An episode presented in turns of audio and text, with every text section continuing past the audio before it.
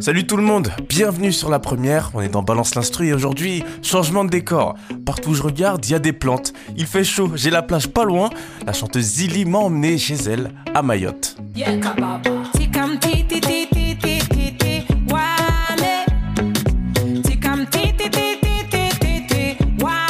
C'est la chanson Tika de la chanteuse Zilly. Alors là, il y a un truc qui cloche. Quand on regarde le parcours de Zilly, on voit qu'elle fait normalement que des chants traditionnels.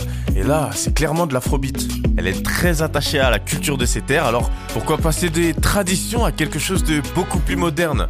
Bah pour comprendre, je vais écouter ce qu'elle faisait avant. Ça, ça s'appelle le mbiwi. C'est une musique traditionnelle mahoraise qu'on entend beaucoup dans les mariages. Zilly a participé à pas mal de ces festivités et dans le mbiwi on retrouve généralement trois choses. D'abord on a les chœurs, on a aussi une voix principale.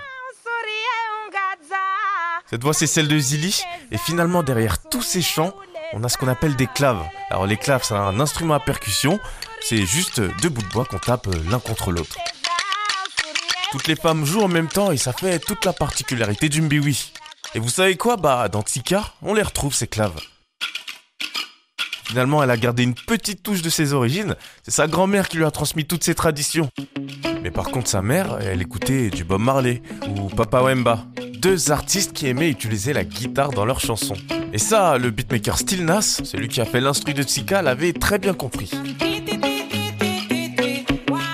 Et il sait que quand on a une guitare comme ça, il lui faut une basse pour bien l'accompagner. Alors maintenant, on veut de la bonne humeur, on veut de la simplicité, et à l'image du mbiwi, pour les percussions, il faut trois choses. Des maracas, une caisse claire, et la grosse caisse. Je remets le tout ensemble et c'est vraiment pas mal. Alors, interro surprise. Vous demande qu'est-ce que c'est qu'un pont, vous me répondrez sûrement un chemin au-dessus de l'eau, mais là on est dans la musique. Un pont c'est une variation dans une chanson, un moment où on n'a plus les mêmes accords, plus les mêmes notes, c'est comme si c'était une autre chanson. Des trompettes s'ajoutent, ça rajoute un côté épique, j'adore ce moment.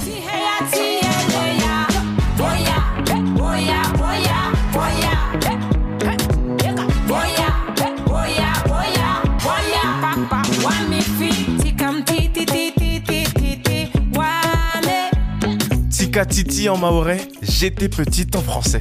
Et le message qu'elle veut nous transmettre, c'est la simplicité, la légèreté et la bonne humeur de toute son enfance à Mayotte. Finalement, Zilly est loin d'avoir oublié d'où elle venait, hein, c'est juste une amoureuse de la musique. Elle tente des nouveaux styles et j'espère que de la réussite pour elle.